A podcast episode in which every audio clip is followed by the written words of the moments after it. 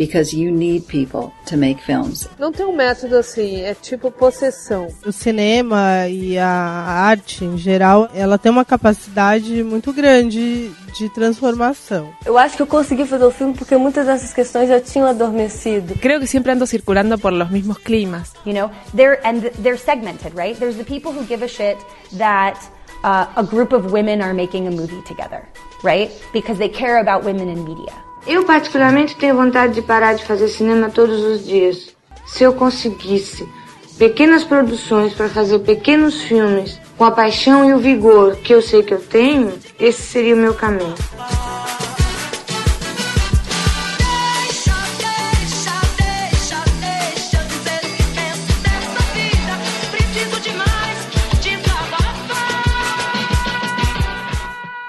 Feito por Elas, o podcast que discute o protagonismo das mulheres no audiovisual. Olá, ouvintes. Eu sou Isabel Wittmann. Eu sou Stefania Amaral. E eu sou a Samanta Brasil. E você está escutando Feito por Elas, o podcast que discute o protagonismo das mulheres no audiovisual.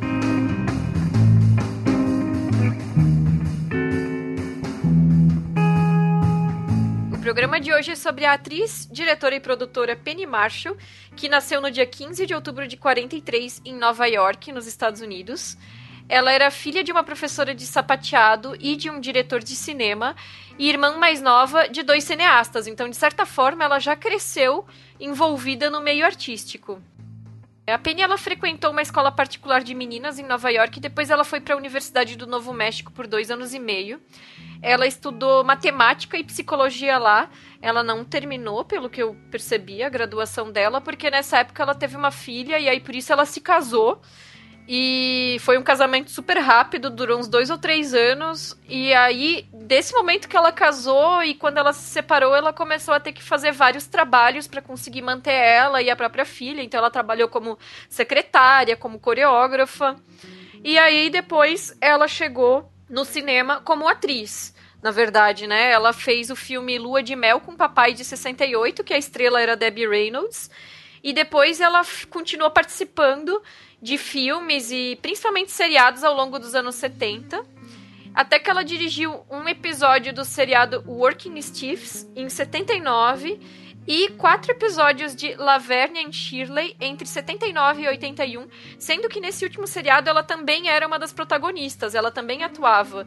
E por esse papel ela foi indicada a três Globos de Ouro em 78, 79 e 80. Na década de 80 foi daí quando ela começou a dirigir filmes. Ela começou com Salve-me Quem Puder, de 86, que era estrelado pela Whoopi Goldberg. Depois foi o enorme sucesso de Quero Ser Grande, de 88. Tempo de Despertar, de 90. E Uma Equipe Muito Especial, de 92. Então foram vários sucessos seguidos, né? E esses três últimos a gente vai comentar no programa de hoje. Depois disso, ela lançou Um Novo Homem, em 94, que teve uma recepção bem morna. E Um Anjo em, em, Minha Vida, de 96, que foi indicada ao Oscar de melhor trilha sonora de comédia ou musical.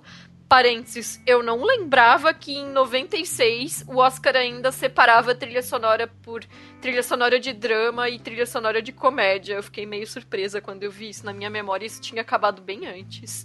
E em 2001 ela lançou Os Garotos da Minha Vida com a Drew Barrymore e depois disso ela começou a trabalhar mais na TV, esporadicamente, porque ela começou a ter uma série de problemas de saúde também.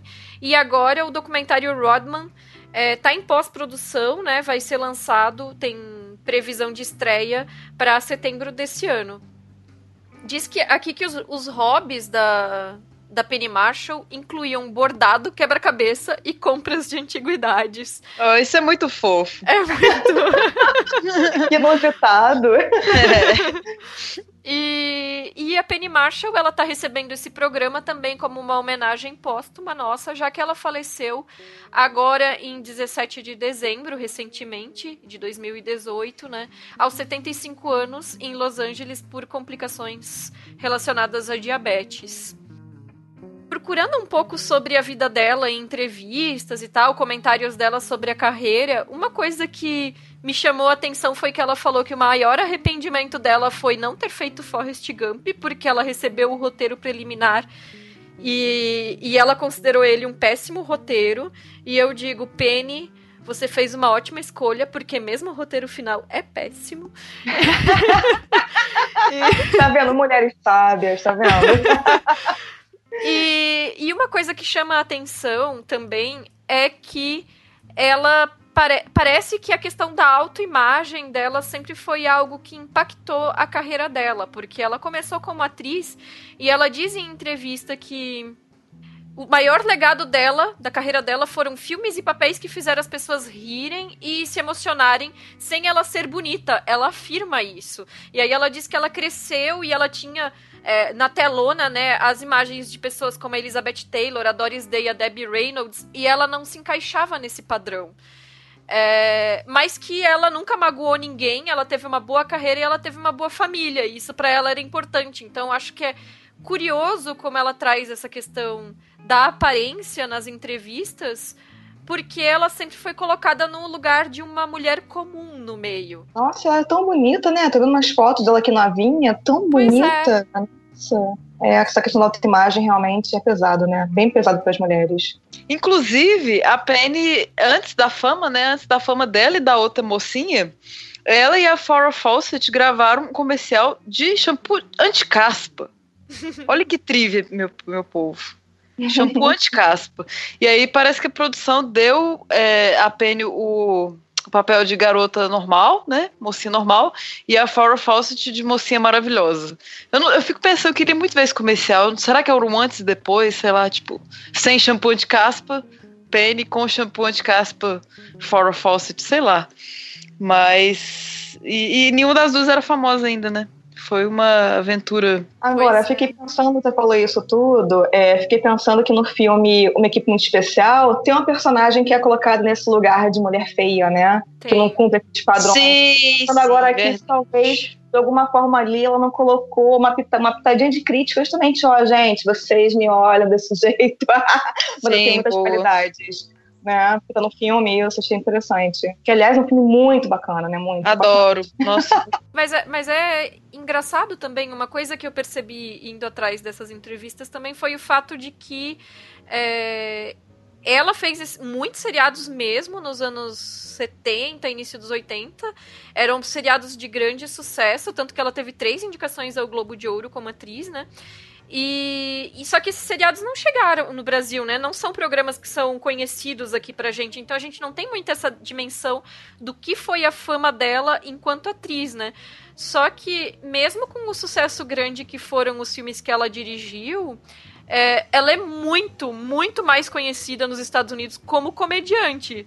O que pra gente é bem curioso, né? Então, principalmente agora, depois que ela faleceu, assim, ela foi muito lembrada como essa mulher extremamente engraçada. Inclusive, assistindo no YouTube as entrevistas dela, a gente percebe um senso de humor bastante afiado. E ela é mencionada por outros diretores, foi é, outros diretores que tuitaram condolências e tal, é, agora com o falecimento dela todos citaram esse senso de humor e o talento dela como atriz de comédia, além do fato de ela ser diretora. Mas parece que a carreira de, de comediante dela foi mais marcante, sabe? Curioso isso. E de qualquer forma, é, os filmes dela também têm. É, a maior parte deles essa pitada de humor, né? Ela traz uma certa leveza. Ah, e antes de a gente começar a falar sobre os filmes especificamente, entrar na discussão, é, só avisar que a Raquel não pôde gravar com a gente hoje, aconteceu um imprevisto. Mas ela gravou um episódio especial do Cinematório especificamente sobre o Quero Ser Grande. Então a gente vai deixar o link aqui para vocês ouvirem também os comentários da Raquel sobre o Quero Ser Grande. O primeiro filme que a gente vai discutir aqui hoje é o Quero Ser Grande, de 88, que é um grande clássico da sessão da tarde, né? Para quem viveu aí o, o, a virada dos anos 80 para os anos 90, né? E, e é isso, né? Um filme que é sobre um menino que tem 12, 13 anos, né? Ele faz pedido para um uma espécie de um gênio numa máquina de um parque de diversões, coloca a moedinha e faz o pedido lá. E tem uma cara Porque... de demônio, né? Vamos é. falar. O gênio parece um demônio. É, é explosão. e o pedido dele é para se tornar grande, né? Porque tem toda uma questão de uma menina que ele tá afim, que tá saindo com um cara mais velho, enfim, aí é um pouquinho besta, mas. mas depois desse pedido, ele vai dormir e ele acorda na manhã seguinte no corpo de um adulto, que é interpretado pelo Tom Hanks, né? E o filme ele foi o primeiro filme dirigido por uma mulher a arrecadar mais de 100 milhões na bilheteria dos Estados Unidos.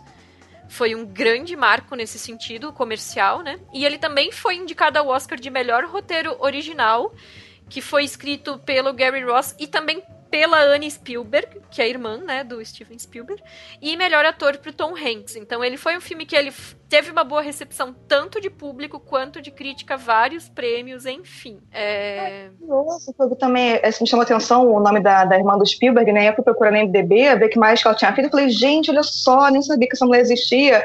e ela não fez mais nada de relevante, né? É curioso isso, porque o filme fez tanto sucesso, depois podia abrir muitas portas para ela para muita, muitas coisas, né? Não sei, acabou que ficou meio por aí mesmo. Pois é. Tem, tem essa questão aí. Acho que o Spielberg ele produziu esse filme, né? Não tenho certeza. Isso, acho que sim, acho que sim. É. E aí, realmente, né? Esse filme, para quem viveu essa época, passava dia sim, dia não, na sessão da tarde, né? Inclusive, eu acho que extinguiu, a Globo extinguiu a sessão da tarde, ou vai extinguir, tá, numa, tá num dilema desse, né? E eu falei, nossa, marcou toda uma geração de cinéfilos, por exemplo. Pode. E aí tá pode. nessa leva de programas que estão sendo extintos, né? Tipo video show. Uhum, é... Nossa, e é muito louco, porque de tarde você vai passar só o quê? Programa de fofoca o tempo todo? Não fiquei me perguntando assim, sabe? Mas enfim. Nossa. Pesado. Só falta é... querer tirar chaves agora também, o SBT. Aí acaba de vez o Ai, mundo. Não, pode. Isso tá, né? Tipo, tombado pelo patrimônio da humanidade. Não pode. ah, mas eu achei que fez essa criticazinha, Isa, no começo. Mas, cara, quem de nós nunca quis ser grande para poder fazer muitas coisas, né? Isso é, é uma coisa de todo adolescente, né? Óbvio que ali o mote foi essa coisa mais boba, né? Porque a menina tava com um rapaz mais velho, tem essa coisa ainda. Mas quem de nós, quando é adolescente, não quer ser adulto para poder fazer o que quiser, esse tipo de coisa? Uhum. E é um mote muito, muito fabuloso. O filme é divertidíssimo. E o que mais fiquei impressionada com os filmes dela de um modo geral, principalmente as duas comédias, é que por mais né, que sejam né, na década de 90 praticamente, né, final de 88 e o outro 90, 92, Gente, é incrível como os filmes, apesar de né, retrato de uma época, não envelheceram mal, pelo contrário, envelheceram super bem Sim. e trazem debates, inclusive, muito pertinentes ainda hoje. E ela consegue escapar de vários probleminhas da época mesmo, né, de senso comum, de uma geração, e ela escapa de forma brilhante de várias questões. Eu fiquei realmente muito, muito surpresa de rever durante depois de mil anos, né, esses filmes. E eu falei, gente, como envelheceu maravilhosamente bem, incrível. Uhum. Palmas, mas muitas palmas mesmo para Penny Marshall, viu? Até pelas escolhas dela, né? Como você colocou, por exemplo, ela não, te, não, que, não quis fazer o, o Forrest Gump, né? E tudo mais. Então, quer dizer, as escolhas dela foram muito acertadas, né? E é bem interessante isso. Opa, pitou aqui, desculpa. É interessante isso que tu falou de como o filme envelheceu bem, porque antes de ter revisto para essa gravação, eu tinha comentado com Estefânia que desse filme Quero Ser Grande eu lembrava, obviamente, da cena do piano gigante com a música do Xambinho, né? É. que é maravilhosa revendo. Eu chorei revendo essa cena. Uma cena enfatizada, é. né, na história do cinema, inclusive. Vários filmes depois, inclusive, reverenciam essa cena e retomam ela em filmes. É Sim. É realmente impactante. E a, e a outra coisa que eu me lembrava desse filme antes de rever era que quando eu era criança, eu achava estranho a coisa do menino de 13 anos, embora num corpo de adulto, é, namorar com a, a mulher adulta, né? Assim, durante o filme. Era uma coisa que quando eu era criança eu achava um pouco esquisito. Agora, como adulta, revendo o filme, eu fiquei bastante surpresa como isso foi lidado de uma maneira ótima. Óbvio, ainda é um menino de 13 anos namorando com uma adulta. É super problemático, né? Assim, é, questão de idade e tal. Mas, assim, o filme lida com isso de uma maneira. Claro, tendo que levar a gente pela suspensão de descrença, só que pela total ignorância dessa mulher da situação que estava acontecendo, né? Claro, e... não, é muito como ela coloca isso, como constrói o roteiro, constrói isso, né? Porque, inclusive, ele vai desaprendendo a ser criança muito antes de se interessar por ela, né? Porque enquanto Sim. ela estava ali naquela, investindo amorosamente nele, que, aliás, isso é uma questãozinha que pegou, que eu fiquei pensando, né? Porque tem uma, uma hora que os personagens dizem pra ela que ela meio que dá a entender que ela só subia na carreira porque cada vez ela estava com um homem diferente fazer sucesso lá dentro da empresa, né? Então, assim, como se as mulheres só conseguissem subir na carreira por esse viés. Ok, a gente fica, né, passa um pano ali, segue, segue baile. Mas ela dá em cima dele e ele, de primeiro, porque é uma criança, não percebe isso. E é muito genial como ela vai colocando a perda da inocência dele por outros fatores e que, por fim, culmina nesse romance muito louco, né, porque ele é uma criança num corpo de adulto, mas o modo como ela vai construindo isso é muito interessante. Nada é gratuito nada é, é né, de forma assim é, é, moralizante ou amoralizante, digamos assim. E é legal aquele finalzinho que ela bota aquela suspensão, né? Olha, então eu vou aqui, eu vou preferir voltar a ser criança, eu quero ser criança, mas quem sabe se um dia a gente não se reencontra na vida. E essa, esse amadurecimento do personagem é muito marcadamente expresso no próprio figurino do filme, né? Que tipo, Tom Hanks começa sem saber como um adulto naquele mundo corporativo deve se vestir Caraca. e usando umas estampas, umas roupas roupas coloridas, meio descombinadas, não sabe o que é um traje de gala, né? E aí no final ele vai indo e cada vez mais formal e cada vez mais atolado no trabalho, né? Isso. Mas uma coisa que eu achei interessante também foi que é, essa inocência dele no corpo de adulto parece que é maior quando é o Tom Hanks, que inclusive a atuação dele é fenomenal, né? Assim, os trejeitos ah, de, jo de jovenzinho, né? E mas às vezes parece assim que ele é mais inocente quando tá no corpo de adulto do que naquele começo do filme quando mostra ele com os amigos e tal, que eles ficam falando de olhar o decote da professora, oh. não sei o que lá. Hum. Então, é, parece que ele tem mais noção da, uhum. da, das coisas de sexualidade quando ele tá no corpo dele do que quando vira o Tom Hanks. Ah, mas eu acho genial isso, porque justamente esse corpo que não é o dele, né? Então ele tem que uhum. se encaixar, de repente ele olha, tem um pênis enorme, que fazer com aquilo, porque não passou pela fase de transição dos hormônios, né? Então, uhum. como lidar? É muito maravilhoso. E aí eu entendo, inclusive, esse descomposto que ela vai colocando. É muito brilhante isso. Ah, e talvez a noção dele criança também, né? Tipo assim, repete o que o amiguinho fala ali e não sabe a maldade, igual a gente dançava El Chan. Eu tô falando a gente porque, Sim. né? Quem não Mas, né? tipo, Sim, mas eh, a gente às vezes não tem dimensão, tá, tá repetindo aquilo, mas não sabe. Aí como ele tá na pele, né, do, do adulto.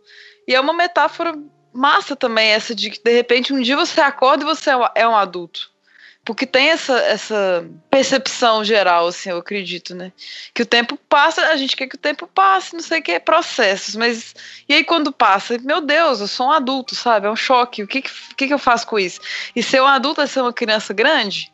Sabe? Eu acho que ele, principalmente ele no trabalho, é meio assim. Tipo, ninguém meio que estranha. Que, é... Tá cheio de homem, criança grande aí no mundo, né? Sim, exato. Os comportamentos dele, assim, tipo, o pessoal ri, assim, no máximo e tal, mas não, não, não se investiga a fundo, ninguém questiona, sabe? Suas credenciais. Você é um, um cara branco, de repente chega, o chefe gosta do você e você tá numa puta posição, vira o, o Sabe, é, vira um cara foda na empresa. do homem branco, né? De repente, ele sabe tudo de como são os melhores brinquedos do planeta Terra, porque obviamente ele pensa como uma criança, mas ninguém questiona porque tá dando lucro. Se deu lucro, é. deixa o cara ali continuar É o gênio tá espontâneo, né? É. é, é, tipo, é o QI, né? Ele é parça do, do chefe, né? Ficou amiguinho ali na cena do, do piano, já, já consegue altos privilégios e benefícios. Então, e assim, não, não passaria no, no, no Bechdel, né? Porque as personagens femininas. É, a, a, personagem feminina, né, principal ali que se relaciona com ele, que eu adoro aquela atriz, inclusive. Seria a mãe também, no caso. É. é, tipo, elas também que existem em função dele, assim. Sim, Estão isoladas sim. também, né? É, e não. Mas assim, a época, estamos considerando ali anos 80 e tudo. Muitos filmes de hoje ainda fazem isso, infelizmente. Então. Mas é, gosto muito da atuação dos dois e tudo. É, aquela atriz, eu, eu, gostava dela de Weeds. Esqueci o nome dela agora, mas eu adorava ela em Weeds. Uh, série disponível na Netflix, assistam. Mesmo criadora de Orange is the New Black. e, e é isso, assim, ele tem. Eu acho que eu vi vários problemas, assim, para mim hoje. Tipo, meu Deus, eu assisti isso criança, sabe? Mas talvez eu criança não horrorizasse com essas coisas. Quais que foram os problemas que tu viu? É, assim, eu acho que passava na, na, na, TV a cena que os dois vão lá e ficam juntos. Ou eles censuravam isso. Passava. Porque tem um corte, tem um corte, mas tem, tipo assim, ele pegando o peitinho, sabe? Uma Amiga, coisa. é do Gugu, tudo de tarde, todo mundo seminu, peito pra fora do biquíni, domingo de tarde, isso aí era padrão. Então, não é essa no cena é nada. SBT, eu vi várias coisas no SBT, tipo, várias coisas. Assim, no Filmes SBT. do John Candy com mulheres de peitos de fora todo dia de tarde no SBT. Tipo, isso É. era o No padrão. SBT, mas esse filme passava no Era SBT ou na Sessão da. Tarde? Pois é, anos 80, né? Vida louca. Gente, É, eu acho que Era ele era. ah, é. Podia tudo. Sim. Pa- Passava na Globo, mas é isso, né? Tipo, não tem nenhuma cena de nudez, né? Tem um, um fade ali na cena de sexo que não passa, né? Que não Uhum. existe no caso, né? Fica subentendido. A questão é a idade do personagem que a outra personagem não sabe, né? Existe um consentimento de ambos os lados e ela não sabe da idade. Enfim. Até é, certo ponto, aquelas dando spoiler. Oi? Até certo ponto. Porque depois é, né? Depois, depois, quando ela sabe a idade, ela só dá um beijo na testa dele Uhum, e diz que acho sabe, da- lindo. quem sabe daqui a 10 anos. Isso é lindo. Isso é lindo, esse beijinho na testa. Assim, assistir esse filme, eu, eu fiquei confusa, sabe? Tipo, eu gostei, é divertido, mas tem umas coisas assim que eu, que eu notei que, ó, prostituição, pedofilia, subtexto do crime em Nova York, saca? Tipo, que eu acho que algumas coisas são maduras demais e outras coisas são infantis demais. Então, assim, a revisão não bateu tanto, apesar de eu ter gostado. Essas coisas convivem o tempo todo e eu acho que ela, eu, pra mim, tá? Ela consegue lidar de forma harmônica, com que as coisas não tenham muito peso, digamos assim, sabe? Ela, ela flerta com essas coisas todas que você falou, mas nada disso é muito relevante para aquela trama. É só assim, são coisas que orbitam e estão ali. Qualquer pessoa tá ali sujeita a ter contato com essas coisas. E isso nunca é o foco principal do filme. Então, pra mim, foi tranquilo, assim.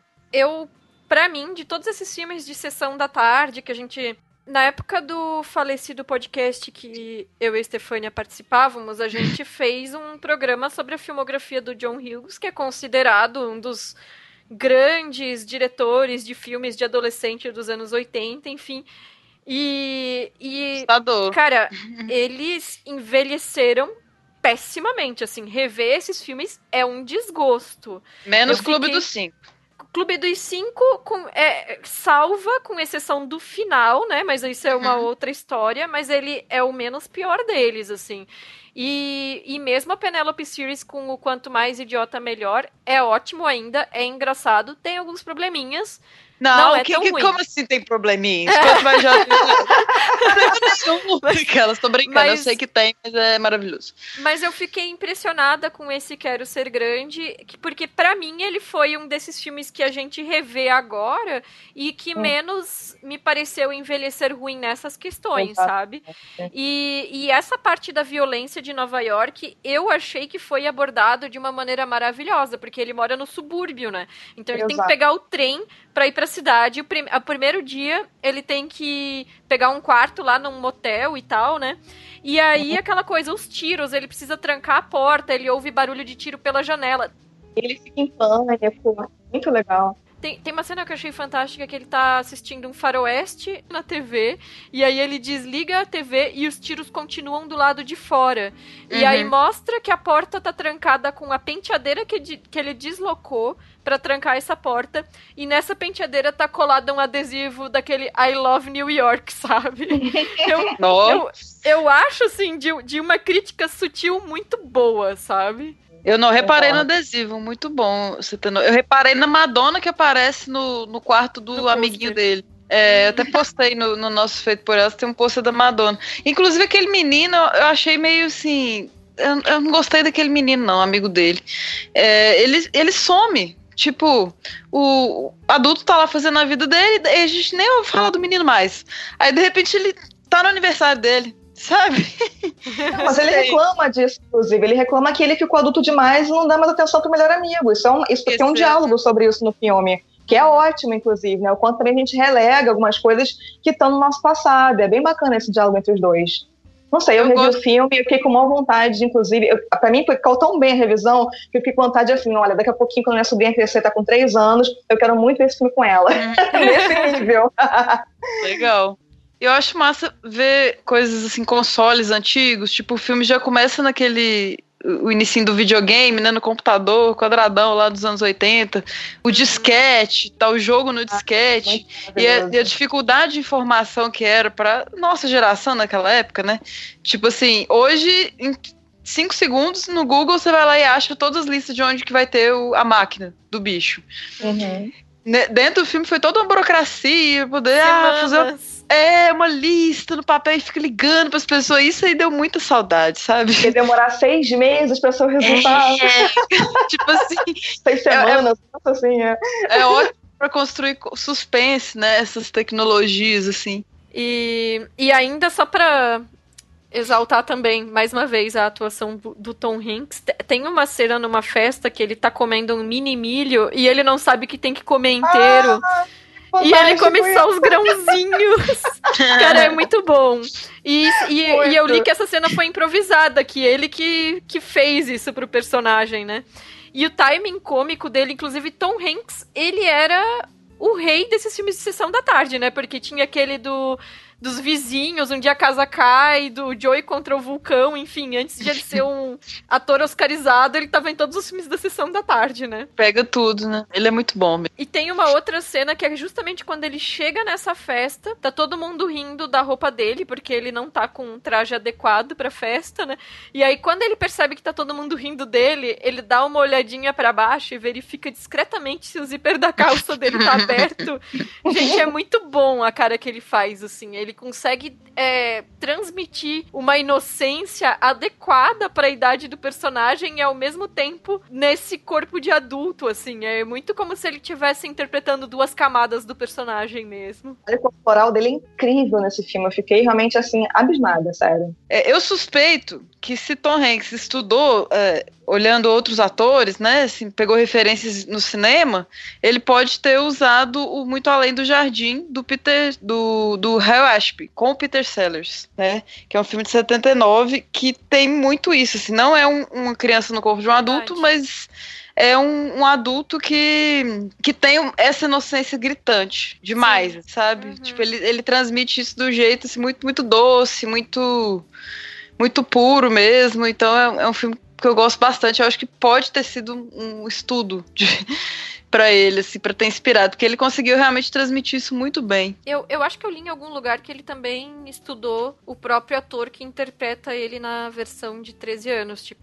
assim, as expressões, os trejeitos dele para para se basear, assim, pra... Uhum, porque eles não são uhum. tão fisicamente parecidos, né? Então, para aproximar um pouco os dois. Sim, é massa. Eu acho que a cena que eu mais gosto é a hora que ele recebe o salário. tipo, what?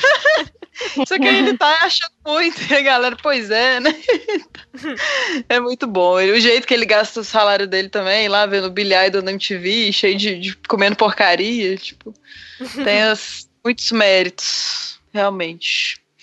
Eu, eu me surpreendi, porque eu achei que quando ele crescesse, ia focar mais nas dificuldades, sabe? Tipo, nossa, eu queria crescer, agora eu cresci, que pai, eu tenho que pagar a conta, eu tenho que. Eu tô perdendo minha juventude. Mas não, ele fica de boa. Ele encontra o emprego dos sonhos. É, tipo, é bom crescer, sabe? Não é... é... Isso é legal também, não é só nostálgico, ai, quero minha infância de volta, sabe? É surpreendente. Eu fiquei pensando sobre isso no final, mas aí já é uma divagação, né? Que quando ele crescesse pela segunda vez, ele ia descobrir que talvez o mercado de trabalho não é tão fácil assim.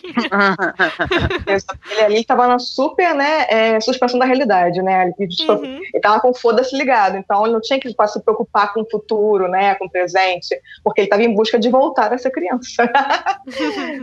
Quem dera que todo mundo pudesse ter uma segunda chance, né? Nem sei se é. seria bom, mas.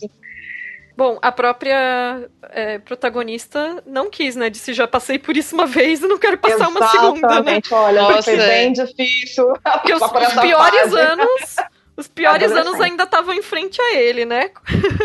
Pois é, eu também não ia querer de novo, não. Não, nem eu. Aliás, eu tava pensando nisso hoje, porque eu vou fazer aniversário em breve, quer dizer, quando esse programa for ar, eu já fiz aniversário, mas enfim. E eu fiquei pensando, cara, eu vou fazer 40 anos daqui a pouco. E eu, os meus 30 anos é a fase melhor da minha vida, assim, sabe? Então, se eu tivesse, se alguém me perguntasse qual fase você queria voltar, voltar, ou ficar, ou permanecer, enfim, meus 30 anos foram mais felizes. Eu jamais ia querer passar novamente pela adolescência, jamais, Uhum. jamais. Wi-Fi, com certeza não. É, e por falar em grandes atuações, né? O filme seguinte da Penny Marshall tem duas delas. O Tempo de Despertar, que foi lançado em 90, e ele é baseado em um livro semi-autobiográfico do médico Oliver Sacks, que mostra um pesquisador, o, o Dr. Sayer, ao invés de Sacks. Olha a referência. Vivido pelo Robin Williams, que trabalha em um hospital e percebe que vários dos pacientes das pessoas que estão internadas lá, que são paralisadas, tinham em comum o fato de que no passado elas tinham tido dores de cabeça atípicas que não tinham conseguido um diagnóstico padrão. E aí ele resolveu testar um novo remédio desenvolvido para Alzheimer e o filme mostra a evolução, os resultados desse, desse experimento e as dificuldades dessas pessoas, especialmente Leonard, que foi o primeiro paciente que ele observou, que era interpretado pelo Robert De Niro. É, o filme ele foi indicado ao Oscar de melhor roteiro adaptado, de melhor ator pro Robert De Niro e de melhor filme, sem receber a indicação de melhor direção para Penny Marshall. É uma novidade, né? É. Absurdo! Então, mais aí um desses filmes que entram para a história do Oscar de mulheres diretores que diretoras que não são lembradas nas indicações. É, a direção do filme é fantástica, né, gente? O roteiro e a Nossa. direção são incríveis, nossa. É um crime isso, hein? Fique registrado aqui. É um criminoso não ter sido indicada. Uhum, com certeza, absurdo mesmo. Eu amei esse filme, senão eu não tinha visto, eu não sei como que esse filme se perdeu na minha vida e eu não assisti ele em nenhum momento até agora, mas chorei litros, assim, achei maravilhoso mesmo. Tipo, como a Isa disse, duas grandes atuações e a história também, é tudo muito cativante e tal. Eu, eu achei que eu ia ficar muito triste de assistir um filme no hospital, eu tava super mal no dia, eu tava doente também, simbólico, né? Aí eu falei, ai meu Deus, mas assim, ele tem alívios cômicos e, e é muito sensível. É, é incrível mesmo, assim, é muito delicado, sabe? Tipo, o tempo que a, que a diretora gasta, sem, sem ficar um tempo dispendioso mesmo, não é um- um- uma contemplação vazia, né? Mas ela dá tempo para os personagens. A gente olha lá a velhinha que, que, que consegue ter o reflexo de pegar a bola, sabe? Os testes que o médico. Que o, que o pesquisador, na verdade, né? Eu acho isso um ponto interessante também. Ele era um pesquisador resistente de, de pegar uma, uma vaga de doutor e acabou sendo muito interessante as pesquisas dele para isso, né? E eu acho, talvez até, assim, eu acho que a vibe dele me agrada mais do que Estranho no Ninho, por exemplo. Que é um, um, um puta filme, mas eu acho que esse ficou mais equilibrado, essas questões, sabe? Porque eu acho que lá ele é muito histriônico. O, o Uhum. tom do filme, assim. E aqui eu acho que ela consegue equilibrar, como você bem colocou, tem até. Apesar de tratar de um tema muito delicado, né, super Uhum. difícil, né, até por ser baseado também de uma história verídica, ela consegue dar camadas para os personagens e, e colocar algumas coisas de comédia, mas super sutil, né, ela, ela não, não fica, não é maniqueísta o drama, você vê que ela Sim. não faz aquela, não é construção num, hiper- num, num tom alto pra gente ficar chorando loucamente, Uhum. né, esse maniqueísmo com, com os personagens. É muito, muito interessante.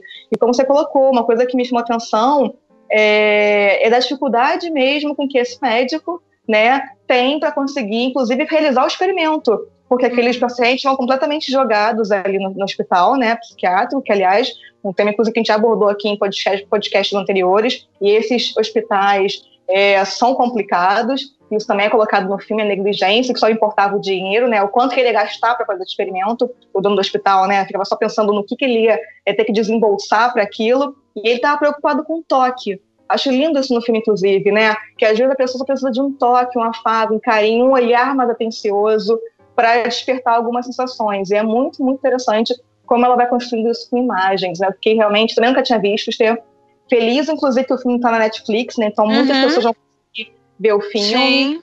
Eu não tinha visto na época, eu só vi agora, e eu fiquei profundamente impactada com, com o filme. Sim, duas. É, inclusive já fica a dica, né? Como a Sam falou, quem não assistiu ainda, corre pra Netflix, né? Porque sabe-se lá se quanto tempo eles deixam no catálogo, né? Uhum. E, e, e essa questão da institucionalização, a gente já falou realmente no programa da Laís Bodansky. Lembra também esse tratamento mais humano que ele confere aos pacientes o, o filme da Nise, né? O brasileiro. que é essa questão de realmente não enxergar os pacientes como números ou como dados, né, para sua pesquisa, mas enxergar ali nessas pessoas é, pessoas realmente, né? Por mais que os outros não tratem como tal porque elas estão paralisadas, porque elas não conseguem se comunicar ou se mover, se mover o que ele enxergou ali foi a possibilidade de uma mudança, né? É claro que como o filme é baseado em uma história real, o que a gente percebe é o que ele teve essa ideia de testar esse remédio de Alzheimer nesses pacientes, é, sabendo que provavelmente eles têm a mesma doença, porque os dados de prontuários deles tinham semelhanças, mas sem saber ainda exatamente que doença era essa, né? Porque na época ainda não tinha pesquisas para isso, né? E sem saber qual seria o efeito neles, porque também é algo que não tinha sido tentado ainda. Então, é, essa trajetória toda de nos colocar nessa expectativa do resultado e de como isso se mostra positivo e como isso é tão esperançoso e no final ser um pouco que tirado da gente, assim, é, é um pouco triste, assim, mas faz parte do fato de ser realmente uma história real, né? Mas por isso que eu acho que também o título é tão interessante, né? Tanto Awakenings em, em inglês quanto Tempos de Tempo de Despertar em português.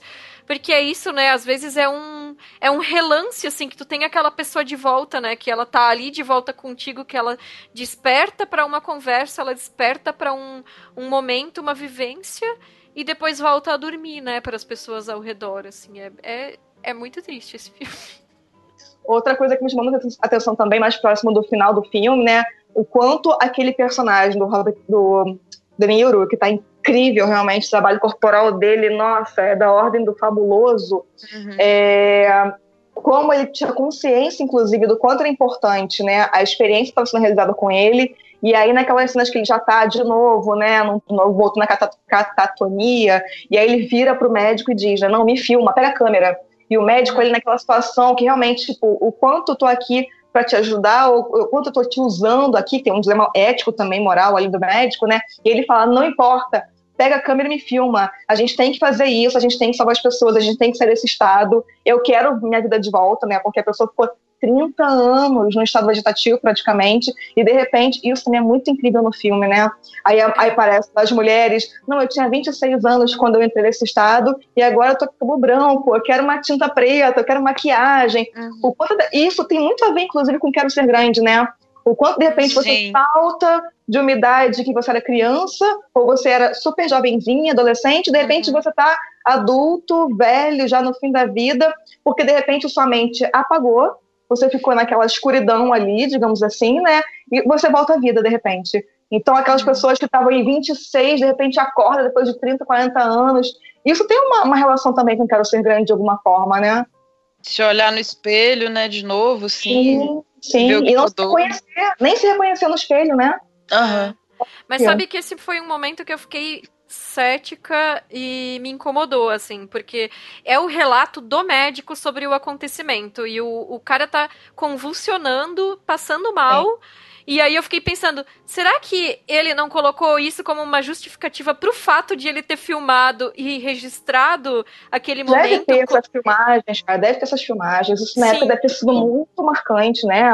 Mas eu digo assim, porque ele coloca o personagem pedindo para ser filmado. E é. aí eu, eu entrei num momento de descrença de pensar, eu duvido que o personagem pediu para ser filmado naquela, naquele momento em que ele estava tendo uma convulsão. Eu acho que é o próprio médico incluindo na história uma justificativa pro fato de, na vida real, ele ter filmado a pessoa convulsionando. Olha, eu não sei. A Penny Marshall me convenceu completamente. o Deniro também. também. Olha a direção fabulosa. Me convenceram completamente que aquilo ali era possível. Ah, mas é Hollywood, né? Claro que a história não foi, né? Tipo, sempre tem uma romantização.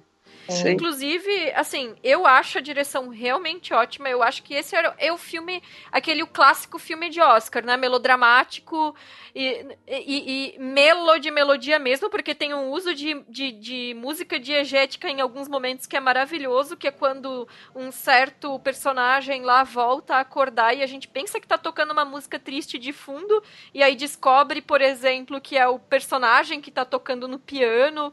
Enfim, mas eu acho que ele tem umas engasgadas que perto do final, quando ele tenta se vender, sabe aqueles clipes de que passa nas indicações do Oscar, assim, tipo aquele momento dramático?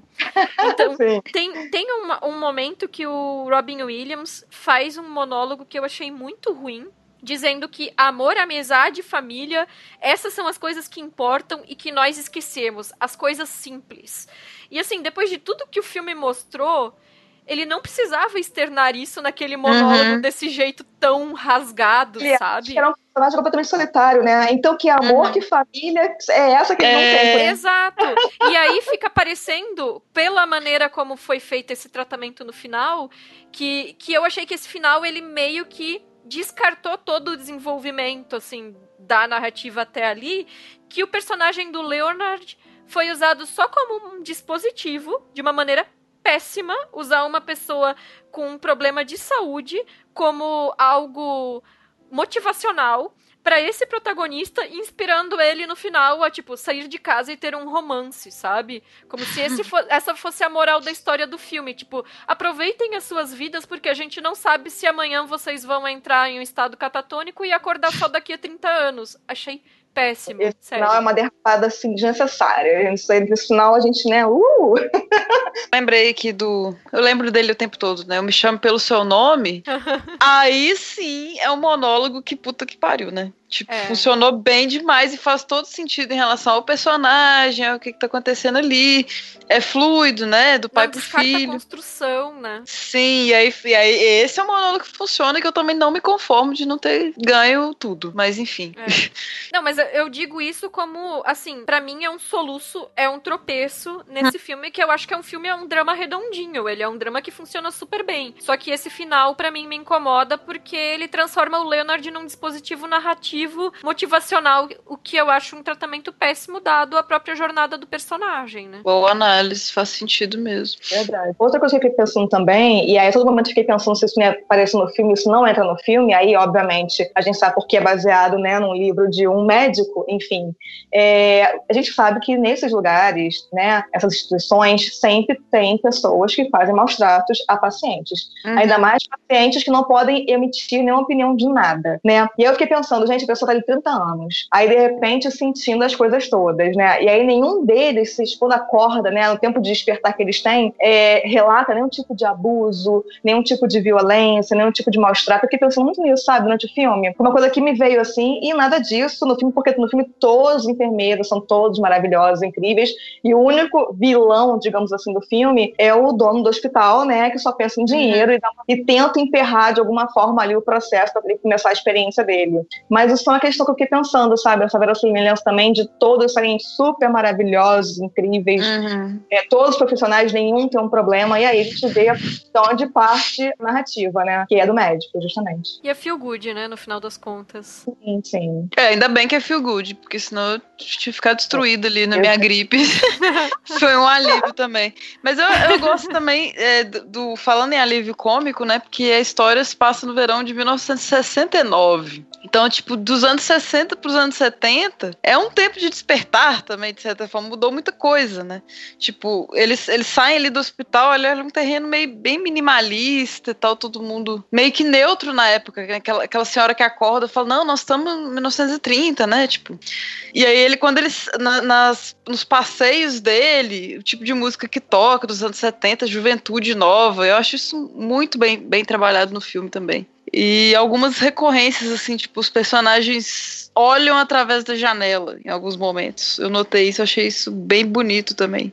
Tipo, olhar além da, da grade ali do, do hospital, o que, que minha vida pode rolar. Acho curioso que o Deniro fez o Frankenstein no filme, e eu acho que ele tem umas, umas relações com o Frankenstein nesse também, né? Claro, ele não é um monstro, ele é um humano, mas em relação ao despertar, ele, no momento que ele toma a droga ali, é muito it's alive, sabe? Hora que, tipo, que funciona uhum. e ele começa a se mexer, é muito, assim, eu lembrei muito do, do mecanismo do Frankenstein mesmo, de dar a vida a um ser que estava entre aspas inanimado, sabe? E eu gosto muito, assim mesmo, do, como ela usou poemas do Rio, que, né, poemas, nem sempre poemas narrativos do Rio, que eu gosto muito dele como autor. Aquele jogo não sei se vou falar certo, mas ou já para poder o Ija para ajudar a escrever as coisas, ah, né? Que incrível, gente. Muito, muito massa. As realmente de cenografia muito legais, né? Sim, cara, muito bom. A pontinha do Max von Sydow foi boa, foi bergmaniana. Adoro. E o último filme que a gente vai conversar aqui hoje é sobre é uma equipe muito especial de 92, que mostra quando durante a Segunda Guerra Mundial, quando os homens, né, estadunidenses foram convocados, um empresário que era inclusive do chocolate Hershey's, né, resolveu criar uma liga profissional feminina de beisebol para manter os negócios rodando, ou seja, não era é, nenhum tipo de filantropia, era apenas negócios. E duas irmãs que são vividas pela Dina Davis e pela Laurie Petty, que moravam numa área rural, elas se unem a essa liga e lutam pelo sucesso do time. É, o filme ele foi indicado ao Globo de Ouro de melhor canção original com é, a música era This Used to Be My Playground, da Madonna, que eu nem acho, assim, é lindo, hein? Encaixou bem demais no Chorei demais.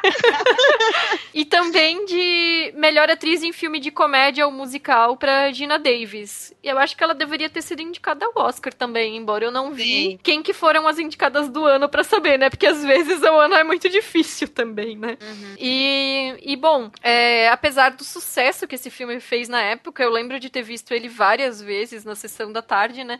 Eu acho que ele caiu um pouco no esquecimento com o passar dos anos, né? E agora, tanto com o falecimento da Penny Marshall, quanto com toda essa discussão sobre as mulheres ocupando espaços majoritariamente masculinos e tal, ele tem sido trazido de volta à tona. Eu já vi muita gente mencionando ele até como o melhor filme da Penny Marshall. Aí talvez é uma questão um pouco mais subjetiva, né?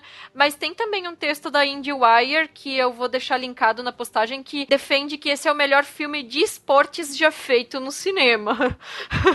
o que eu, eu acho uma afirmação ousada. concordando com tudo. Tô adorando. E, e outra coisa que vale lembrar é que esse foi o segundo filme da Penny Marshall a arrecadar mais de 100 milhões de bilheteria nos Estados Unidos. Aí eu fui procurar quais outros filmes, né, que, que conseguiram esse feito, né? E, bom, a Penny Marshall, como a gente falou, foi a primeira mulher a conseguir isso com o Quero Ser Grande em 88. Aí depois a Amy Heckerling é, também com Olha Quem Está Falando em 89. Precisamos fazer um podcast sobre a Amy Heckerling. Uhum. Aí a terceira pessoa a conseguir foi quem? a Penny Marshall, com uma equipe muito especial. Oh, maravilhoso. E no mesmo ano da Penelope Furious com Quanto Mais Idiota Melhor. Então as três primeiras mulheres foram essas: a Penny Marshall, a Amy Heckerling e a Penelope Furious. Só a Amy não temos programa a respeito. E uma curiosidade, a Nora Ephron e a Nancy Myers, as duas nós já temos programas, né? É, as duas têm quatro filmes cada que ultrapassaram os 100 milhões de bilheteria. Uh. Então elas são as recordistas. Muito bom. Olha, é. eu não tinha visto esse filme na época, eu vi agora pro podcast e eu fiquei diverti horrores. Que foi? Não, tipo, como não viu na época, passou não, 500 vi. Não, eu também não vi, não. Então, não, sério? É, o único filme dela que eu tinha visto era Ser Grande. Esse uhum. eu não vi também. E, gente, é divertidíssimo. O filme tem um, é. um timing, assim, incrível. É, acho que talvez possa ser realmente o melhor filme de esporte já feito. Não, tô brincando. é, mas eu, quando eu vi o filme, eu lembrei muito de dois filmes. Um é da Ida Lupino, que a gente já teve podcast também aqui, que é o Hard, Fast and Beautiful, né? Que é de uma mulher também tenista e os dilemas que essa mulher é, precisa enfrentar para conseguir fazer o que ela queria, que era é, jogar tênis. E o outro também de tenista, que é, passou recentemente, né, é, dirigido pela dupla que fez também o Pequena Miss Sunshine, o Jonathan Dayton e a Valerie Ferris, que é o A Guerra dos Sexos. Que lembra. Aí, pois é, que aí lembra diretamente esse filme, porque também é sobre isso, né? Mulheres que querem criar uma liga, né, esportiva, porque é tudo dominado pelo, pelo ambiente masculino, e é uma super crítica feminista, realmente a esses ambientes, né? Então, é, até em termos de, da, da, roupa que as jogadoras têm que usar, né? Tem que ser uma roupa uhum. agradável para o olhar masculino. E todo esse debate já estava lá com a Penny Marshall, né? Em 92. É muito legal o filme, realmente, muito e, bacana. E, inclusive, esse, o, o Guerra dos Sexos que tu mencionou, é, eu considerei, acho que um dos melhores filmes daquele ano, e eu achei que ele passou meio batido, assim, porque ele é um filme feel good é. também, mas ele é super divertido também, assim, a Emma Stone tá ótima no papel. Ah, Enfim, é um, é um filme que é bem interessante e eu acho que passou meio batido também. É bom que tu lembrou de trazer ele pra discussão. Amei esse filme na época, até cheguei a escrever sobre ele, que eu vi no Festival do Rio. E, nossa, o filme foi esquecidaço e é muito triste, né? Também é uma história verídica. Inclusive, a tenista mesmo, verdadeira, né? É, foi consultora de roteiro do filme. Então, Billie assim. King, né? Acho. Isso, a Billie King é. Também tinha uma questão, inclusive, com a sexualidade, né? Porque ela se assumiu lésbica depois. Então, quer dizer, é muito interessante. Virou militante, inclusive, pela causa LGBT. E é um filme que foi completamente esquecido, muito triste. Esse filme é muito bacana. Enfim, eu toda hora eu fiquei pensando nesse filme quando assistia o filme da Penny Marshall. Por falar em, em sexualidade, uma coisa que me chama a atenção nesse filme é um aspecto que vou começar falando por algo negativo, porque eu gostei muito do filme também, de rever ele, né? Mas é, a personagem da Rosie O'Donnell, né? Porque assim, eu amo a Rosie O'Donnell, eu sempre gostava quando passava os filmes dela na sessão da tarde, eu assistia todos. Tinha aquele é, Agora e Sempre, né? Que, que era com a Christina Ricci também, que era tipo um Conta Ah, é Comigo ótimo. na versão feminina. Adoro. É, en- enfim, eu gostava muito da Rosie O'Donnell. E ela depois, alguns anos depois desse filme, também se assumiu lésbica. E a personagem é, dela aqui nesse filme é deixado praticamente claro que ela é lésbica, mas é colocado dois caras que ficam cortejando ela ao longo do filme, que se fosse hoje em dia, talvez isso não tivesse no filme, é, seria desnecessário pro desenvolvimento da personagem, né? Mas assim, só um comentário já que a Sam puxou essa questão da sexualidade, né? Sim. Acho que também a gente precisa exaltar aqui a maquiagem do filme, porque a primeira cena logo no comecinho, né, que vai, vai ser aquela, aquele filme de memórias, né, e Uhum. que a Dina Davis está ali totalmente maquiada, envelhecida. Tá Gente, sério, eu fiquei impressionada.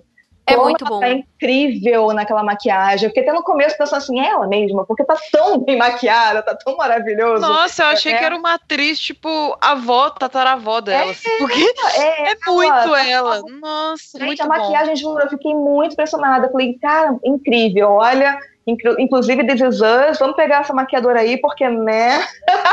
o pessoal, quando envelhece, eu amo a série muito, muito, mas o pessoal, quando envelhece, fica bem esquisito a maquiagem. Nossa, se eu tiver amanhã demais, que isso. Eu, eu tava achando que eu ia elogiar o povo do, do elenco, né? Eu, como acharam uma Diana Davis tão perfeita? Então era a própria. Fui enganada aquelas. E o, inter- e o interessante é que eu acho que eles gastaram toda a verba de maquiagem na Gina Davis, né? Porque as outras personagens são mulheres mais velhas que interpretam. Não é maquiagem, só a Gina Davis foi Exatamente, envelhecida. Só ela, é. Acho que a gente foi muito bom ali, gastou tudo, não pode. Contratar agora. E eu achei super legal esse artifício do roteiro de nos apresentar essa história, contando no ponto de vista da memória que elas se reencontram depois de anos, né? Achei tão Uhum. bacana isso, assim, interessante, uma coisa super simples e que mega funciona no filme. E é um filme muito mais sobre a fraternidade mesmo do que pensando em romance, né? Tipo, tem o, o marido, da, tem a questão dos maridos na guerra, né? Não é só o dela, que é o Bill Pullman, meu amor. É, e, mas isso é bem secundário, assim, tipo. é, o que, que importa mesmo é a relação entre aquelas mulheres e tudo, e as irmãs, né? A relação entre as duas. Eu achei isso maravilhoso também. Principalmente Sim. pra, pra época, né? Ele é um filme que nem envelheceu, nem precisou da maquiagem, tá tudo ótimo ainda. Agora, o Tom Hanks, eu acho que é a, é a coisa fora da curva, assim, pra mim, sabe? Porque eu fiquei surpresa com o tanto que ele conseguiu ser repugnante e, e escroto mesmo, assim, tipo, durante a, a primeira parte. Fiquei ass- assustada, tipo, gente, o Tom Hanks sendo escroto, achei que ele ia ser sempre bonzinho. Não, né? Nossa, eles conseguiram mesmo, tipo, cuspindo toda hora. Tipo, ele é um personagem nojento, assim. E é, e é bom pra, pra reforçar o estereótipo do- dos machos, assim, né? Mas, pra mim, passou um bocado do tom, assim. Chegou a ficar um pouco caricato até. Acho que todos os homens do filme estão meio assim também, né? Ela, ela pesa a mão, assim, nos personagens masculinos. É. E eu, mas eu acho que isso, de certa forma, é feito para fins cômicos mesmo, né? Porque se for pensar que, na verdade, estava tratando de uma questão de- do vício em álcool e tal, né? E que isso poderia ter todo um outro peso dramático que ela opta por não abordar no filme, né? E, uhum. e ela coloca isso manifestado mais é, na própria grosseria do, do personagem, né? E não sei, assim, não me incomodou tanto. É um pouco surpreendente, porque nessa época realmente o Tom Hanks só interpretava personagens bonzinhos, né? Uhum. E ao mesmo tempo a forma como a protagonista da Dina Davis se aproxima dele incentivando até para ele é, não beber, e isso é usado no roteiro como, como uma aproximação dos dois, uma maneira de amolecer o personagem dele para facilitar depois a relação dele com o resto da equipe. É, uhum. É, como tu mencionou o fato de não ter romance, eu acho muito bom que isso não se desenvolveu para essa questão do Sim, romance na ausência quase, do marido né? dela. Uhum. Exato. Eu gostei também de ter ficado na tensão entre os dois ali, tipo, será que é uma fé? Mas não, Cara, eu achei que não, tem nem tensão, tem, a, é, tem uma camaradagem. Não, eu sinto, é. principalmente dele, porque, assim, mas de um jeito saudável até, sabe? Tipo assim, uhum. eu, com certeza eu, eu, vejo assim, que ele se interessou por ela. Me surpreendeu ele ser tão respeitoso na maior parte do tempo. E quando ele conhece o, o marido, né, o Bill Puma, ele, tipo, nossa, velho, isso é foda. Sabe? Você, tipo, você é marido dessa, dessa mulher sensacional, assim. Então, eu acho que passa um pouco da admiração. Eu acho que ali já é um afezinho mesmo. Eu, eu para mim, isso, na verdade, era tipo uma curiosidade dele, porque ele começa sendo aquele cara que não acredita na capacidade das mulheres de serem boas jogadoras de beisebol. E ele se depara com essas mulheres que jogam num nível suficiente para serem realmente profissionais do esporte, né? Então, eu acho que é um misto de respeito com uma curiosidade. Quem é essa mulher? Sabe quem foi citando a Madonna ali, né? É, a Madonna ali. Mas, para mim, o que ficou mais caricato é justamente, já que eu falei da Madonna, a personagem da Madonna, porque eu acho que explora demais a persona que a Madonna tinha na época. Ai, eu adoro e, ela. E embaralha um pouco, borra um pouco o que é a personagem e quem era a Madonna como ela se apresentava na época. Assim, um pouco é a Madonna que está ali, não uma personagem. Sabe? Mas eu queria ver a Madonna mesmo, sabe? Tipo, tinha que ser, porque. E eu acho doido, assim, também, porque não tem uma rivalidade que fica parecendo que vai Sim. ter. Tipo, elas chegam, as irmãs chegam, e aí a Madonna é meio bitch no início, assim, tipo, ah, qual é, mulher, não sei o quê. E aí você fala, ai meu Deus, vai ser um antagonismo aqui, né? Só que não, na verdade é um jeitinho dela mesmo e tal, e não, não fica as, as meninas brigando. Tem a briga entre as irmãs, mas é uma coisa de antes, né? E acho lindo também, pulando. A Madonna, pra mim, tá sensacional. Mas é, não, não como atriz, como Madonna mesmo, perfeito. Mas acho lindo aquela menina que não sabia ler e aí ela fica perdida, né? Que ela não consegue achar o nome. Aí vem uhum. a outra, tipo, muita sororidade, cara. É bonito demais aquilo. E ajuda ela a achar, sabe? E depois a, a Madonna mesmo ensinando ela a ler com romance erótico. Mas assim, é, aquilo, é, aquilo é tipo legal, sabe? Tipo, é, é não, não, competir mesmo, é ajudar, sabe? É, é muito é bonitinho. Isso é muito à frente. Muito lindinho o filme, muito lindinho. Uma coisa que eu acho legal também é que logo no começo, né, quando Tom Hanks, tipo, é o personagem do treinador, né? Fala, tipo, ah, eu tô aqui porque dane-se, elas nem são, não são jogadoras, são mulheres, né, e tal. E aí fica uma disputinha entre ele, a personagem da Dina Davis, né, de quem é de fato o técnico do time. Que é uma questão, né, para muitas é, equipes femininas, que raramente você vê mulheres técnicas, né.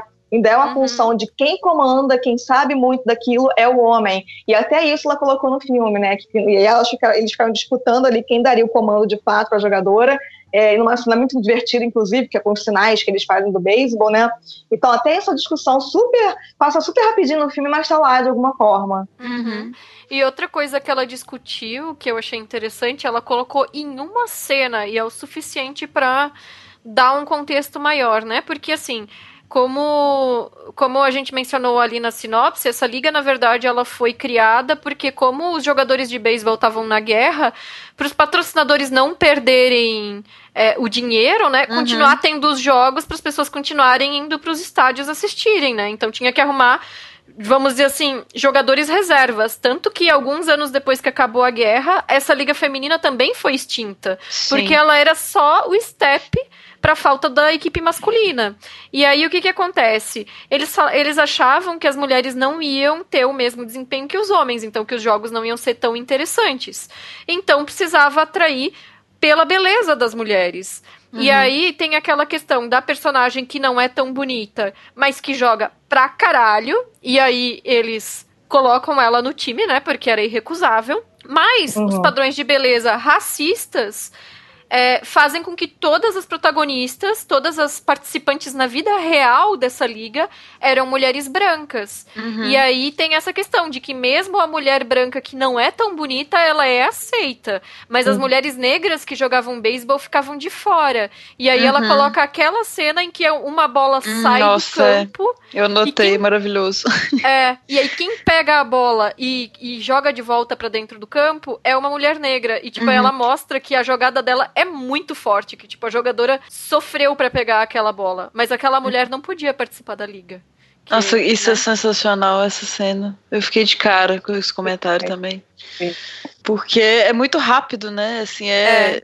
É, e não precisa falar uma palavra, você já entende qual é a crítica. Qual é o contexto ali, né? Tipo, é, ela tá é, pontuando literalmente à margem do campo, né? Tipo assim, excluída e percebemos isso aqui. É muito, é pesado e é muito importante essa cena. É muito é, então assim, é ao mesmo tempo que ela destaca é, é que realmente existe uma sororidade entre essas jogadoras. Uhum. É, a questão de quem ganha ou quem perde nem é tão importante. São vários times e a gente mal acompanha quem tá ganhando as partidas. A gente torce por elas, mas o troféu no final não é o mais importante do filme.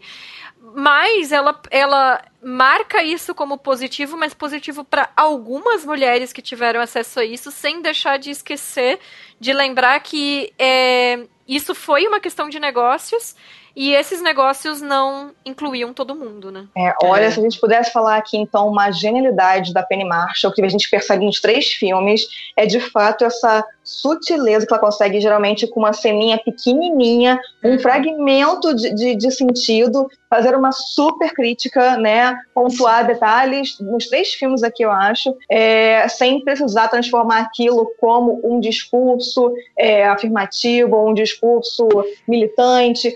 Tudo ali, nas entrelinhas, ela consegue criar imagens para colocar isso pra gente nos três filmes, e é muito genial. É muito e nos anos 90, né, cara? Exatamente, porque essa sutileza muitas vezes é o tom errado que o filme ganha, às vezes, né? Um tom é. a mais, desnecessário, maniqueísta, e ela consegue sempre, num tom ali bem certeiro, é, é apontar as coisas, os problemas que estão é, mesmo que por mais é, subtexto do filme, ela consegue colocar isso de forma orgânica. Eu acho que se esse filme fosse lançado de novo hoje em dia, se ele fosse feito hoje em dia, com algumas pequenas alterações também para se adaptar, né, para os tempos de hoje, mas ele hoje seria um sucesso absoluto, com todos os temas e discussões que ele passa. É.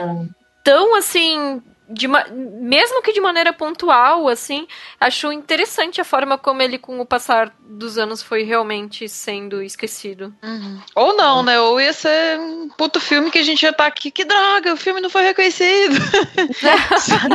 Apenas é. mais um, né, nessa é, Tipo, pô, ninguém vê o tanto que é foda, é complicado, não dá pra saber, né?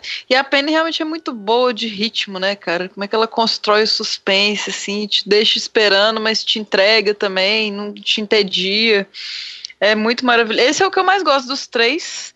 E eu, mesmo ele sendo mais levinho, de certa forma, não, o primeiro é mais leve, mas eu ainda consegui chorar muito, assim, me emocionei na, na homenagem final, né, que fazem para as jogadoras e tal, para os reencontros, né, e aquela, e voltar no passado, é, eu que morei no interior ali, tem um, um cumprimento das duas, né, que é tipo, oh, mula, égua. E eu, no interior que eu morava, era muito assim, sabe? tipo, era bem interior mesmo. E aí eu lembro que, que tinha esses cumprimentos, então eu também me emocionei nessa parte. Assim, era pra ser engraçado, mas eu, ai, saudade da minha avó, sabe? Tipo assim.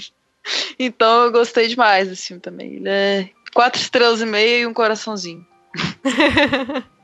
Bom, pessoal, então a gente gostaria de lembrar vocês que todos os filmes que a gente citou aqui, ou a grande maioria deles, e as referências, tudo vai estar citado lá no nosso post, né, no, no Anticast. E para dar seu feedback sobre esse programa, deixe seu comentário no SoundCloud ou no nosso e-mail, contato arroba feitoporelas.com.br. Vocês também nos encontram no Twitter, no Instagram, no Facebook, no Leatherbox, Feito por Elas. E se puderem, por favor, avaliem a gente no iTunes, porque isso ajuda o podcast a ganhar mais visibilidade.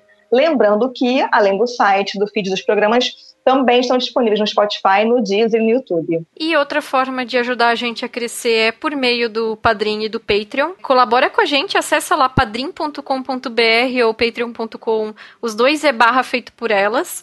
Quem é madrinha ou a padrinha, a gente ajuda a escolher as nossas futuras pautas, então escolhem por meio de enquetes, né, quem vão ser as diretoras que a gente vai abordar, e também recebe em contrapartida uma newsletter que a gente faz quinzenal com conteúdo que a gente cria e cura sobre cinema, sobre televisão, representatividade, gênero, enfim, é um complemento ao que a gente já faz aqui nos nossos podcasts.